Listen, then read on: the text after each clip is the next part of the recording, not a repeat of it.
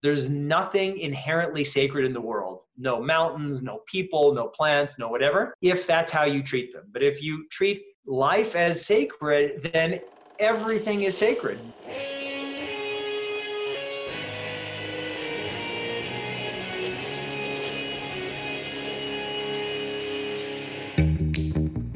Welcome to Back to the Future podcast. My name is Victor Sadia, and I talk with brilliant minds and hearts of people who want to uproot and transform the current health and wellness paradigm. Good morning, good afternoon, good evening. Today we have Jamie Metzl. Jamie Metzl is a leading technology and healthcare futurist, geopolitical expert, novelist, entrepreneur, and media commentator. Founder of the global social movement One Shared World, an Atlantic Council Senior Fellow and Singularity University faculty member. In 2019, he was appointed to the World Health Organization Expert Advisory Committee on Human Genome Editing. His new book, Hacking Darwin, invites us to reflect on the social and human implications of the genetic revolution. Uh, Jamie, thank you so much for joining us. Victor, it's really my pleasure. Tell us a little bit about how your career started and what did you think at that time that you would become 20 years from then?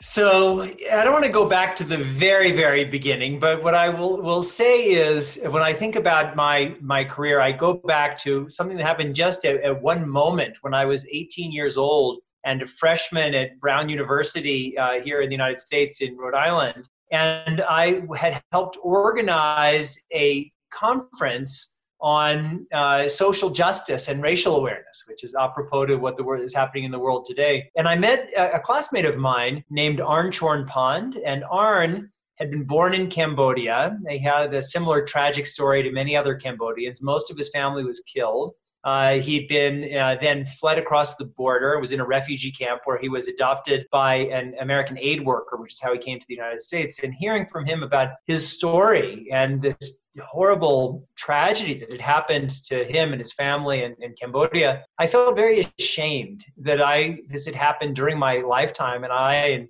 nobody I knew knew anything about it. And uh, so I went to the library and I checked out every book on Cambodia and I started reading, and it really hit me. I'm the son of a refugee. My father and grandparents came to the United States um, after the after World War II, fleeing Nazism. And so this story was very familiar and, and it felt very personal. And so I asked myself, well, what's my responsibility? And so that summer, again, I was 18, I quit my summer job on the first day. I had a garage sale of all the junk in my parents' house. I bought a ticket and got on a plane and flew to Thailand and went. I mean, it's kind of crazy now. I went to a refugee camp on the Thai Cambodian border and said, hey, I'm here. I want to volunteer. How can I be helpful? And uh, they put me in charge of first teaching English to refugee children, and then I rewrote the curriculum for the school and the refugee school, and then was in charge of training all of the teachers. And it really struck me both um, this terrible tragedy that um, these people had experienced, and in, in, many ways the indifference of the rest of, uh, of the world. But the other thing that struck me was that you could spend, we could all spend our whole lives at the tail end of problems. Refugees aren't the beginning of a problem, they're the end of a problem. And so if we wanted to fix the beginning of the problem, we had to really go to its source. And that led me uh, to law school, to, uh, to doing my PhD, uh, to working in the US government and, and in, uh, in the United Nations, looking at all of these, uh, these big, uh, big issues. And in the in the late 90s, I was working on the U.S. National Security Council, and my then boss, Richard Clarke, was the person who essentially predicted 9/11, but couldn't get anyone to do anything about it. And Dick always used to say that the best way to be effective in life is to anticipate the future and try to drive real, real change. And so for me at that time, and this was 23 plus years ago, um, I kept seeing this story, at least in my head, that the genetics and biotech revolutions were going to change everything. And so I started educating myself when I was ready, started writing articles, was invited to testify before US Congress, and was doing a lot of reading, of, of writing and speaking. Uh, and then um, I was um, I just recognized that I wasn't breaking through, and that inspired me to write. I'd already written two books already, one of them a novel, but to write my two near-term sci-fi novels, Genesis Code and Eternal Sonata, telling the story of the genetics revolution, but you know, as a story, as a thriller. And when I was on the book tours for those books and I explained the genetics and biotech revolutions in the way that someone like me who was entirely self taught would, I could see they suddenly got it. And that was when I realized that I needed to write the, the nonfiction book, but it's the greatest story of all time, the, the story of our genetic being and, uh, and becoming. And that's Hacking Darwin. And, and now I'm, I mean, I have been for a long time very involved in that world. I'm a member of the World Health Organization, International Expert Advisory Committee on Human Genome Editing. I'm doing a lot in education and outreach around these big issues of how do we as a, as a humanity uh, deal in the most responsible way um, with these incredibly powerful and godlike technologies. That was a very brief and fully packed intro. Thank you. So, going back to that moment where you got struck by these friends' uh, experience in Cambodia, do you think that resonated with your own history in your family, where you lived that exile from Europe, from fleeing Nazism? And, and in some way, it was a way of understanding that same thing and trying to repair something that had already happened in your family's DNA? Yeah, hundred percent. Um, that was. I mean, I had grown up in the. I was born 23 years. I mean, it seems crazy now. 23 years after the end of the Holocaust is 1968 uh, when I was born. I mean, it's, it's, it feels like nothing. Um, and growing up, we always had said never again, never again, never again. But then it struck me it, that doesn't mean anything if it's just never again to my little group. It has, should be never again to anybody. And in Judaism, there's a concept called tikkun olam, uh, and it means the, the essence of it is that the world is kind of cracked. And it's every person's responsibility to do their little bit to try to, to heal that crack. So, certainly, it was an intersection of my family history.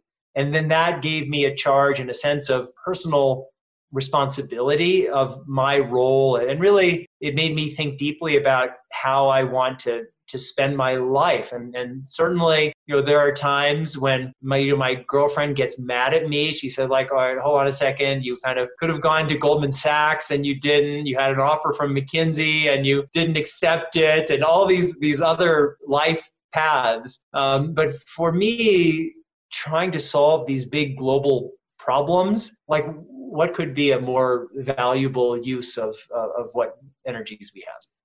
Was that concept of tikkun olam introduced to you when you were young? That's something that you now look uh, backwards and say that you have been doing that all along. You know, I think that every culture has its version of tikkun olam. Every tradition has a sense of what is the responsibility of each individual. And so, uh, certainly, if I was a Tibetan Buddhist, I would have just a different name for the exact same idea. If I was a Muslim, if I was really an anything, and so, so certainly that that one articulation was part of my cultural background. But I think that it's that that's a universal principle.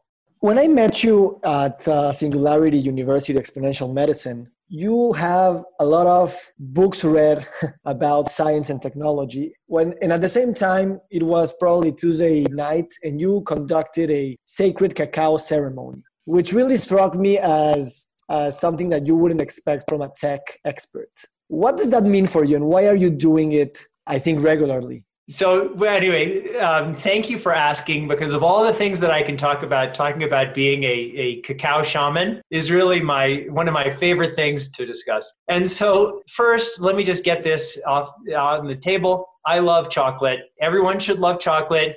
Um, if you are a smart person, you love dark chocolate. If you're slightly deranged, you're a milk chocolate person. And if you say, Oh, I love uh, chocolate and white chocolate is my favorite chocolate, literally, um, I don't mean this in a judgmental way, but there's something wrong with you. Um, and so, as a starting point, and so I just have always been real, just I'm interested in a lot of things. But the history of cacao, which is connected to so many things, the Aztec and, and Mayan history, the, the, the connection between the New World and the Old World, And so what what actually happened was I was in Berlin and I was speaking at a conference called TOA, Tech Open Air. And when I was in Berlin, I was invited to two sacred cacao ceremonies. I never, I didn't know that was a thing, but in Berlin, everything happens and everything is, is possible. And I just love them because it was like, I, I don't do drugs, I don't drink, but this was like this kind of amazing experience where people were totally free. The, the first one, I had to leave early because we had the opening dinner for TOA, but my friend stayed and sent me pictures of what happened. And I, I can't imagine if they were, that this could have been any wilder had they been using cocaine instead of cacao. But it just, it was just great but I came home and I had two ideas. One is I really want to start doing these cacao ceremonies, and two, I think I can actually do a better job than these wonderful people in in uh, in Berlin. So there's a theme here. I get an idea in my head, and then I start educating myself. So I learned everything I could about cacao and about these sacred ceremonies, and then I just and then I looked for accreditation, uh, and it turned out that there's no such thing. There's no accreditation to be a cacao shaman you want to do it put up your little shingle on your on your door. I don't charge anything so I, I, do it all for free. And i started doing these ceremonies and i just loved it and people loved it. And the basic message is that there's nothing inherently sacred in the world. No mountains no people no plants no whatever if that's how you treat them. But if you treat life as sacred then everything is sacred. Water is sacred other people nature anything. And so to have these ceremonies, say, well, we're for the purpose of this ceremony, we're going to focus on this one substance of this cacao that's been used in these ceremonies for very, very long time, over oh, some say almost a thousand years.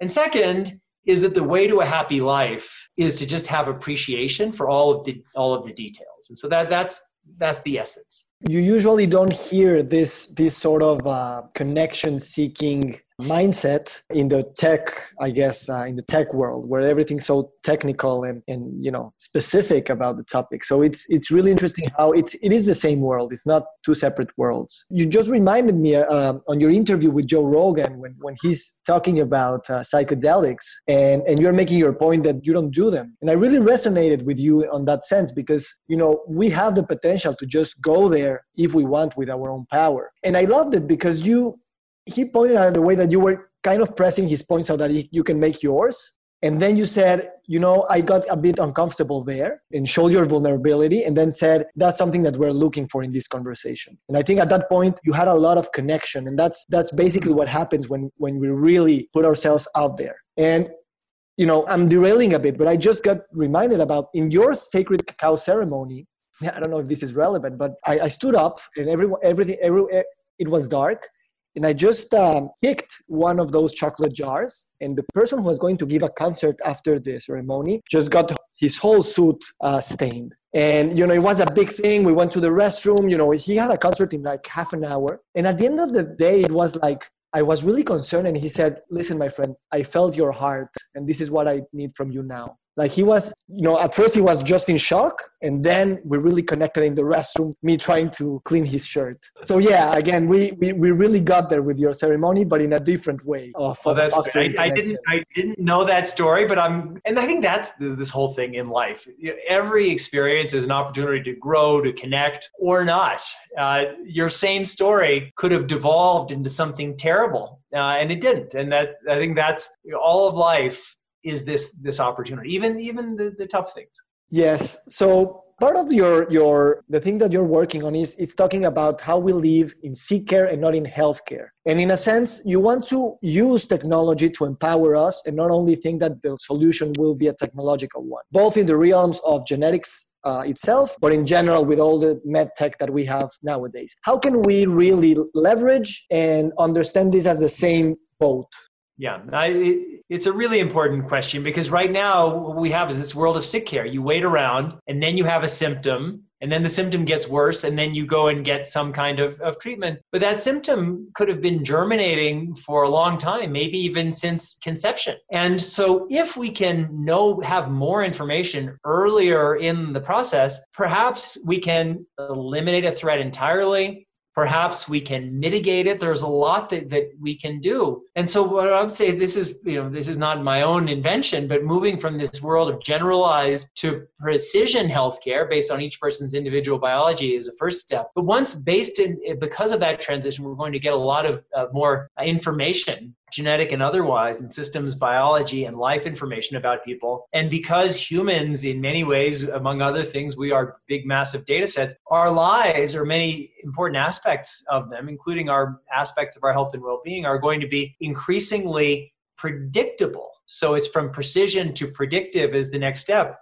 So if you know that you're at an elevated risk for type 2 diabetes, that may change your lifestyle. If you know you're at elevated risk for a genetic form of breast cancer, you may want to, to test early. I think that's that's where our healthcare has to go. Uh, and I think it, it, it, will, but we have this mindset that um, it's okay to wait until there's a symptom, but to somehow do a whole genome sequence of your newborn child, like that's some kind of a violation. It's, that's wrong, but it will change in a sense you know this part of the predictive nature of new technologies it's really bridging us to the other p which is preventive and personalized and participatory. And how how do you see that genetics because it's so high tech and people really conceive that as wow they they really got to peer in, peek into my my own genes that we're really going to believe them that you know chronic disease is the most likely thing that will happen in our in our lifespan? How do you mm-hmm. think that technology is really allowing us to to really believe these predictions and change our behavior collectively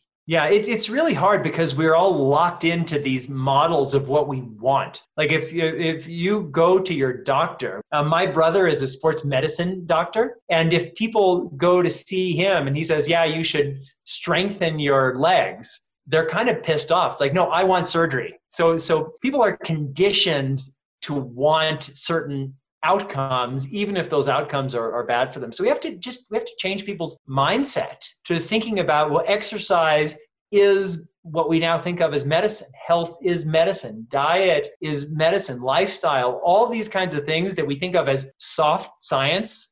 Like if somebody is you know encouraging you to eat healthy and exercise you know that's like some kind of coach and you and you pay them whatever $60 an hour. If somebody is doing some super high tech totally unnecessary surgery like that person is like a god and we pay them $10,000 an hour. And i think that we need to change the way that we think about this whole superstructure with this genetic revolution that we're seeing, and, and, and I've heard you speak about how this moment in history will really define the future of many things, including the way we perceive ourselves. What are the main trade offs and the big problems that the genetic revolution will bring because it won't be initially evenly distributed throughout the whole population? And which biases and ways of thinking might we see when we start to introduce this on a massive scale?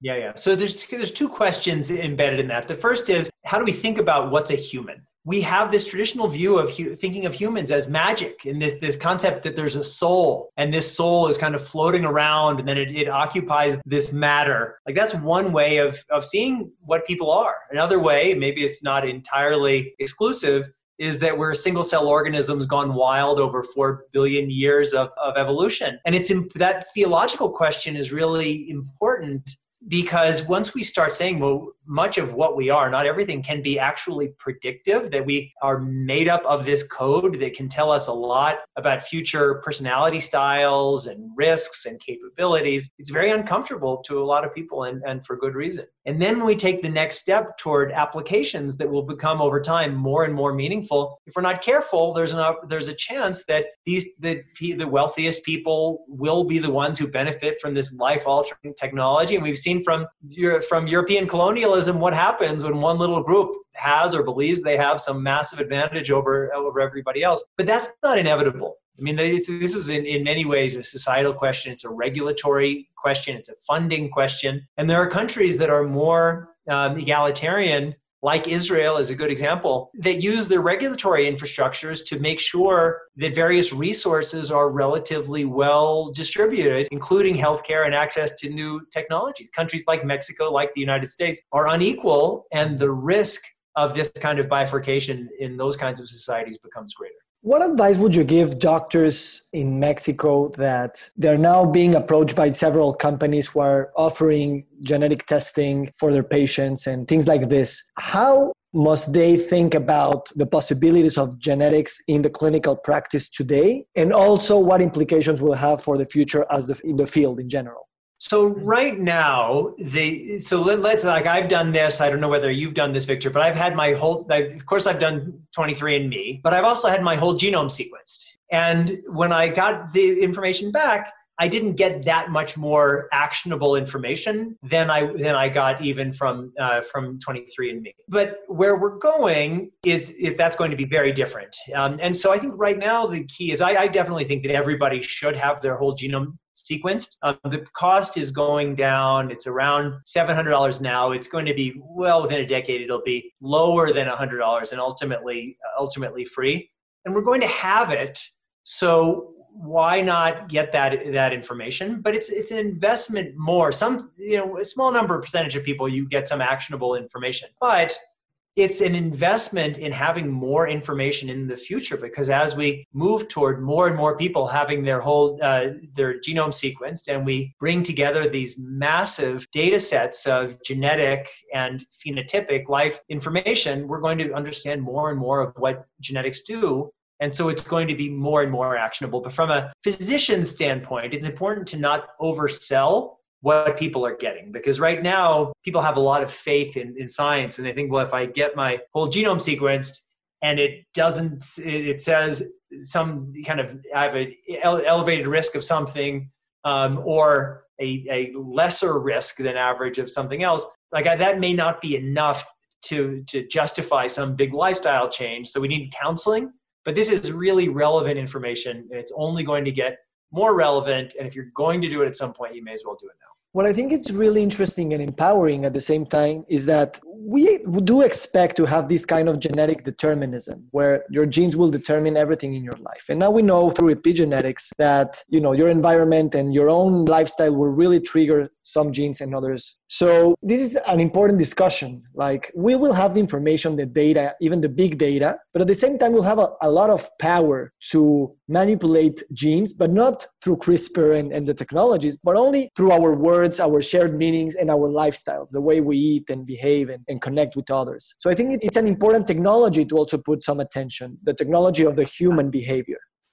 Yeah, I, I, completely agree. And then we can't fetishize genetics. I mean, we have our systems biology. Genetics is the source code. So your genetics create a range of possibility for you. And so, but within that, there are all these other systems. Epigenetics is critically important. And even if we are predominantly genetic beings, as I believe, and there's a debate about how genetic we are, but the, and I write about this in Hacking Darwin, when you kind of sum it all up, roughly we're about half genetic and half environment. And even that environment is partly genetic, like the genetics of your parents and siblings and, uh, and things uh, things like that. But that means, let's just say it's 50 50. That means there's 50% of your outcomes that you can influence by all of the different things that you do. And you don't have you know, complete control over the full environment but what you eat, whether you smoke or don't smoke, your positive attitude, sleep, all the kind of blue zone things um, are just good things to do.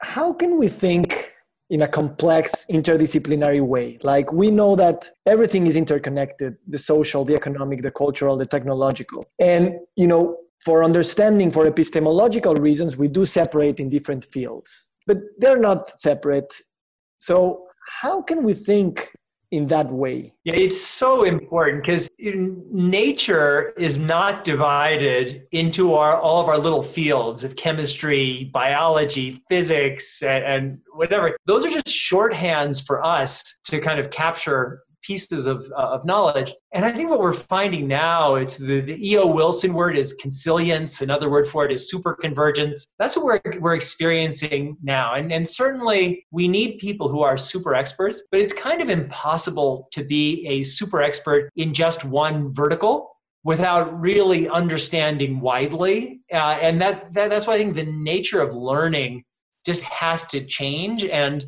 and we have to think in these integrated ways and it's really it's hard uh, and it's hard for all sorts of people. I mentioned my uh, Jewish heritage, and the, I think the kind of studying Talmud, which I did when I was a little kid, even though I kind of have gone my, my separate ways theologically, it's kind of useful about like that everything is a web, an interconnected web.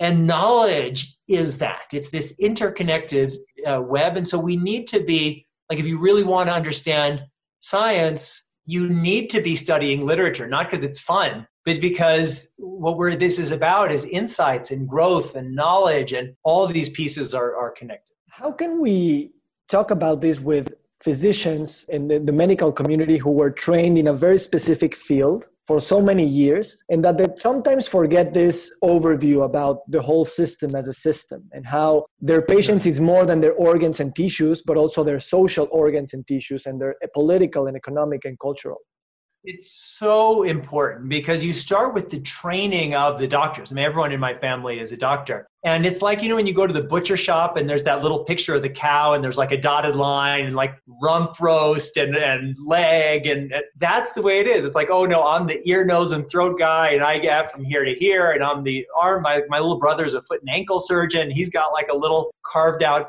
uh, piece of the body. So one is we need to have a more systems approach. I mean, a lot of the, there's a lot to be said about Western medicine, but traditional medicines are, are much more focused on the, the system of a human. And then the second thing is just continuous learning. Um, I think there's, there's one thing for doctors who need to get continuing med- medical education credits, and that's certainly important. But some, let's say you've been out of, uh, of medical school for 15 years, which is not very long time. You know nothing about genetics as a doctor. So if you are planning on having your entire career knowing nothing about genetics because you couldn't have really learned much of it in your uh, in your medical school, so you're going to be a terrible doctor. Um, you probably in your medical school didn't learn much about diet and exercise, even though the more we learn, that's probably among the most effective interventions across across time. And so it's not just for doctors, it's for everybody, is that to be good at what you do, you have to be constantly learning. And like the, in, there i'm sure there was a time where you just you finished your training and then you live off of what you've learned for the last the next 45 50 years of your career. That that's no longer the case. I mean somebody who's graduating from medical school now if you went on a time machine to 30 years from now it would blow your mind. Other than other than in countries where there's some kind of government reason that things get slowed but the, the cutting edge medicine 30 years from now will be it'll be science fiction today.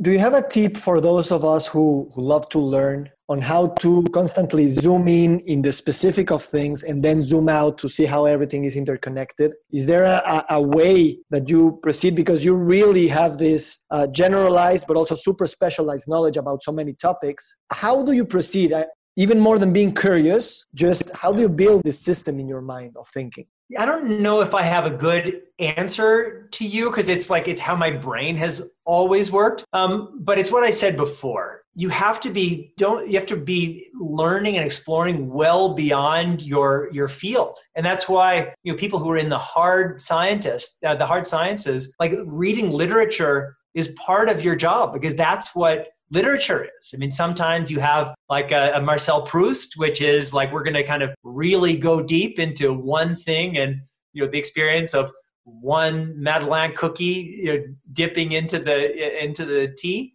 And sometimes it's broad, but I, I think that we really have to challenge our minds. I mean, the way our minds are structured for survival in the African savannah, they're not fully structured for comprehending the vastness of this universe that we now are are exposed to. And so we have to be constantly training ourselves. It's, it's not a fulfilling answer but i think it's it's a process. Do you see the medical schools of tomorrow bringing teachers from other social sciences and other areas of, of human knowledge not specifically directed to physiology and other things that they learn in med school today? Yeah they must. They must. Um, and and that's the thing is is that uh, artificial intelligence agents are going to be able to do a lot of what we do now in medicine and many other fields much better than we humans do. But there are certain things that we humans will do for a very long time, at least much better than the AI. And that's connecting with people, it's listening Uh, it's seeing a whole person not as a problem set, but as a comprehensive being. And I think though that's the area where there needs to be a, a lot more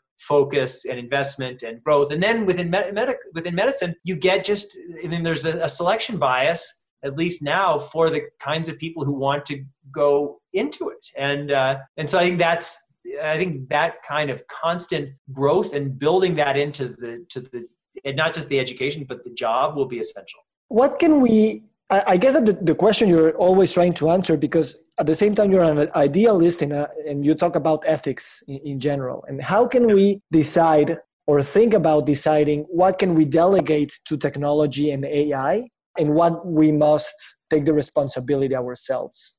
Yeah, on that it's pretty easy in the sense that there's just going to be a bunch of stuff that AI does so much better than we do that trying to do it yourself will just be a risk. Um, and and so I think right now there are certain areas where there's you know maybe you can have a, a, a human radiologist see whether you have a certain type of, of cancer, or you can do the AI very, very soon, at least for certain types of cancers, having a human um, radiologist do that analysis is just dangerous. But we'll want to have humans reviewing those things. We want to have humans setting the parameters of what machines do and don't do, of what we're comfortable uh, with. And we may want to introduce inefficiencies in the name of morality, humanity, or, or, or, or other things, but it would just be silly if we kind of held on. I mean, there's there'll always be kind of artisanal people doing artisanal things, but there are a lot of things that we just do by machine, like create bottles. We could we could have individuals creating bottles. We wouldn't have as many bottles, and I think we should let those things go and then really invest in how do we become the best possible humans. And there's so much room for growth in that area. I wanted to ask you about the One Shared World movement that you just uh, fostered. And but before that, you know, I picture Jamie at the beginning of 2020, full of commitments, travel arrangements, speaking engagements, and then you're just constrained to your own desk in your home in New York, and everything changes for you, and you get this idea about something that has to do with the interdependence. How that spark really hit you, and how that spark really ignited into a big fire overnight? Yeah. So uh, you're exactly right. Uh, until early March, that was my my life. I was basically in a different country every week, speaking to different groups of many thousands of uh, of people, and it was frankly, it was actually a really really great life. I've been just meeting so many amazing people all around the world all the time.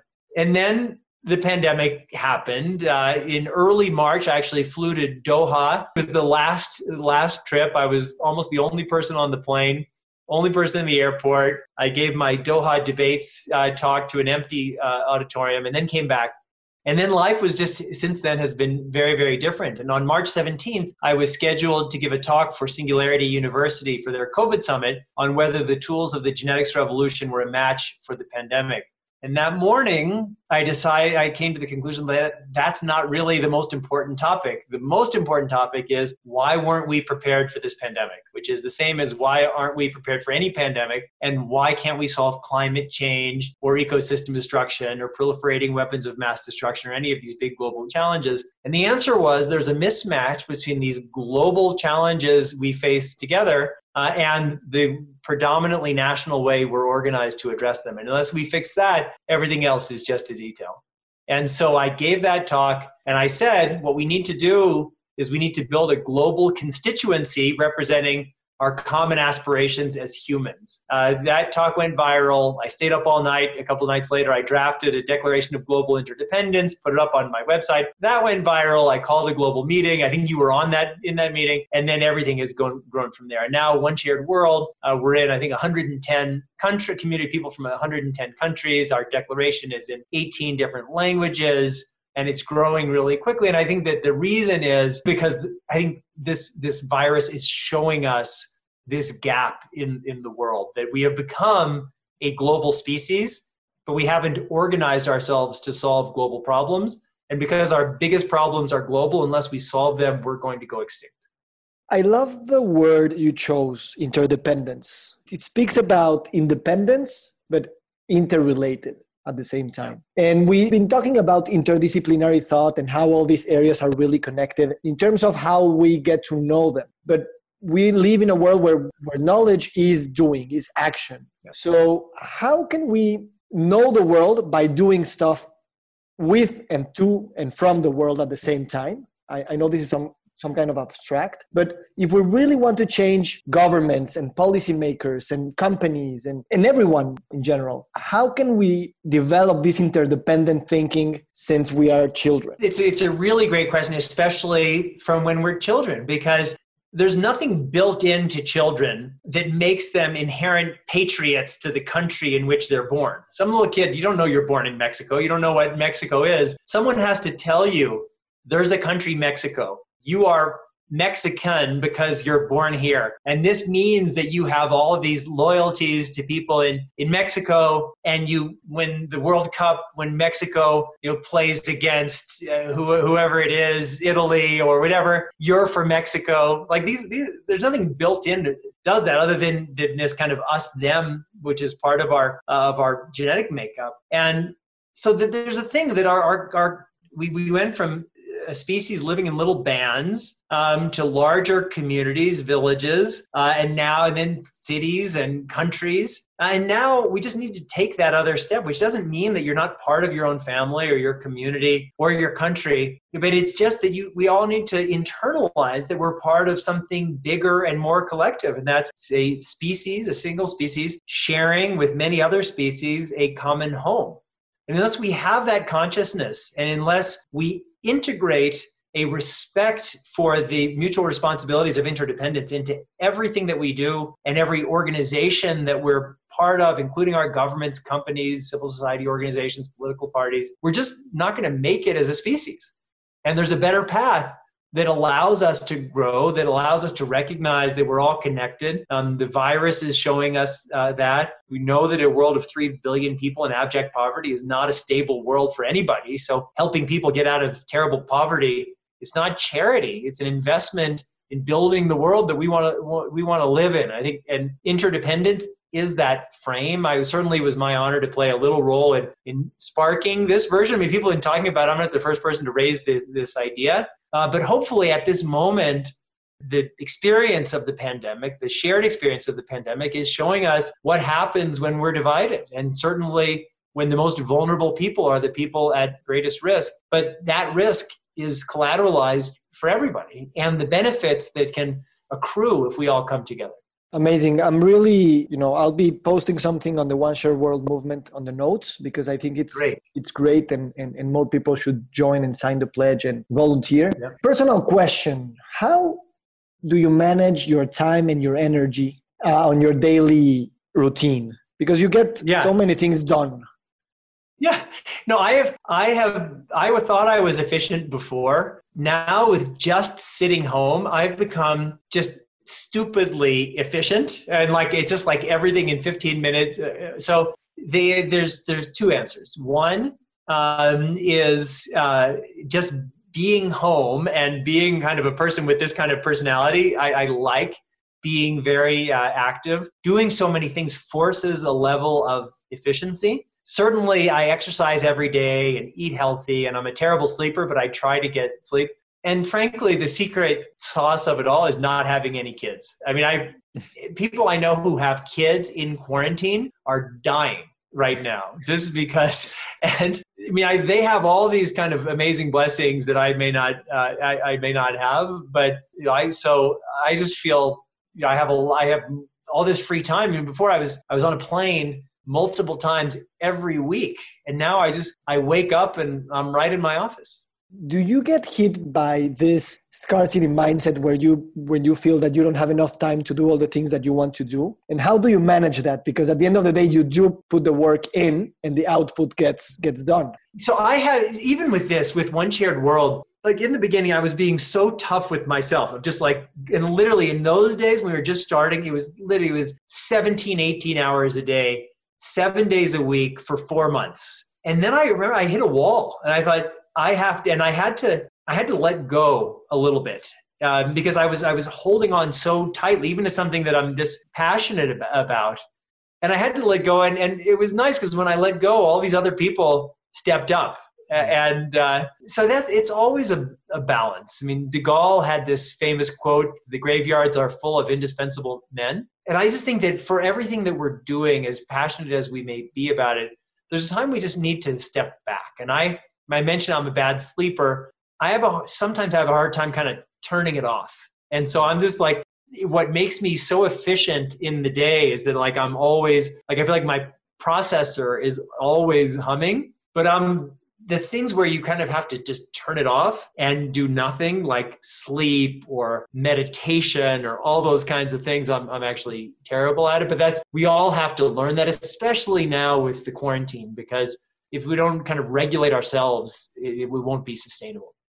Why do you believe that writing fiction and writing nonfiction is important and how those two things inform themselves? We are humans. We learn through stories. Um, and so thinking about stories it forces us to think about how just whatever we're, we're exploring is relevant to people uh, and so certainly for, for me my nonfiction informs my fiction but even more importantly my fiction my thinking about storytelling and community, uh, communicating that informs everything else uh, everything else that i do. Because you know, the things that we're talking about they're not just specialist issues they're societal issues. And whenever i hear i mean it's it's fine if you're if you are you know in a small conference of super specialists you should speak the language of specialization. But for all of us who have some kind of knowledge that needs to be shared we need to share it not based on the way that's comfortable for us but on in the way that people can hear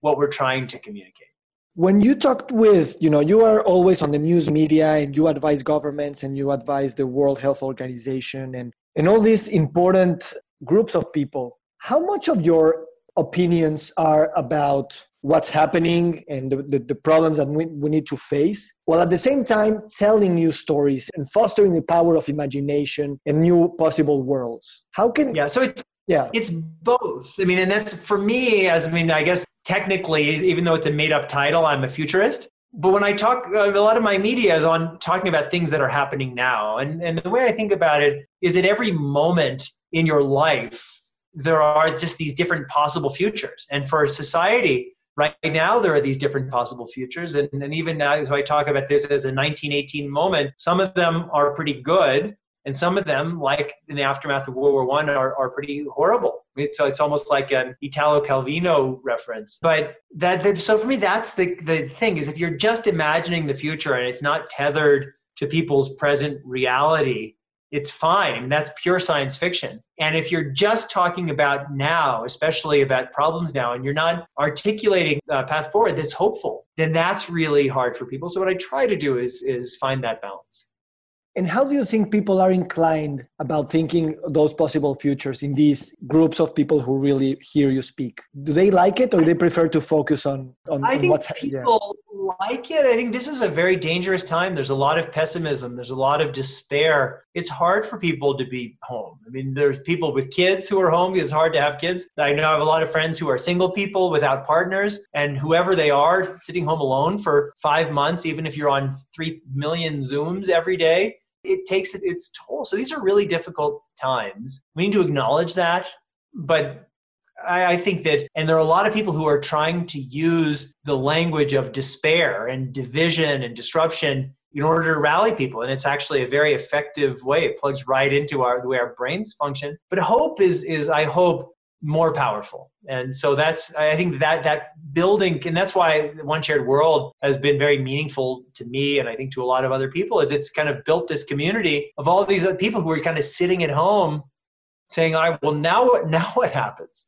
I have to ask before uh, i ask my last question which nonfiction authors do you are reading are currently reading and what are your best fiction writers so right now i'm reading a nonfiction uh, book that i'm really enjoying connected to what we talked about um, with one shared world and that's called a world parliament by Andreas Bummel. Actually, um, i have a call with him tomorrow, but it's really looking at the history of this effort to kind of build kind of a global infrastructure to solve global problems. I personally don't agree. I, I don't think we need to build a, a, world parliament. I don't think the world is ready for it. But we certainly have to build a global consciousness and a global responsibility and infuse that into everything that we do. So I, that's a, certainly a book that I recommend. Um, in terms of my fiction authors who I love, um, and this this is I'm not just sucking up to the Spanish speaking world, but Borges. Every kind of great idea that you can think of somehow Borges has already thought of it. Um, so I just like Ficciones is it's such a like a small but just such a brilliant, brilliant